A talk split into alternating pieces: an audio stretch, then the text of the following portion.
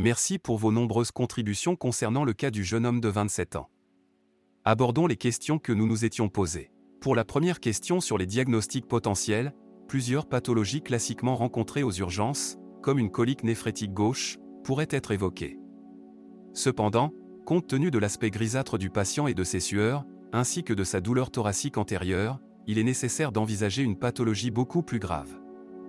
Dans ce contexte, une dissection aortique doit être sérieusement considérée, d'autant plus que la douleur semble migrer du thorax vers l'abdomen. Concernant la relation entre la douleur thoracique du matin et la douleur abdominale de la nuit, il est probable qu'elle soit liée à la progression de la dissection aortique tout au long de la journée. Passons aux examens complémentaires pour éclaircir le diagnostic.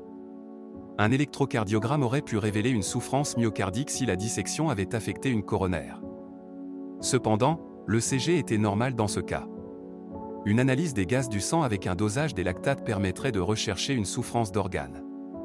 Ici, les lactates étaient dosés à plus de 6 mol L. Enfin, un angioscanner est crucial pour caractériser la dissection. Si vous étiez en charge de ce patient aux urgences, une première intervention importante serait la réalisation rapide d'un angioscanner aortique, associé à un monitorage attentif des signes vitaux et de la douleur du patient. Il serait également nécessaire de mettre en place un protocole pour contrôler la tension artérielle et la douleur, avant de transférer le patient en urgence au bloc de chirurgie thoracique pour une prise en charge chirurgicale. Notre patient présentait effectivement une dissection aortique de type A et a pu être sauvé après une prise en charge totale de seulement deux heures, depuis son entrée jusqu'à son arrivée au bloc opératoire.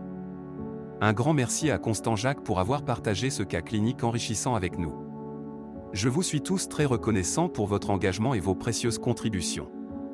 Continuez à partager votre savoir et votre passion pour la médecine. J'ai hâte de vous retrouver pour un prochain cas clinique.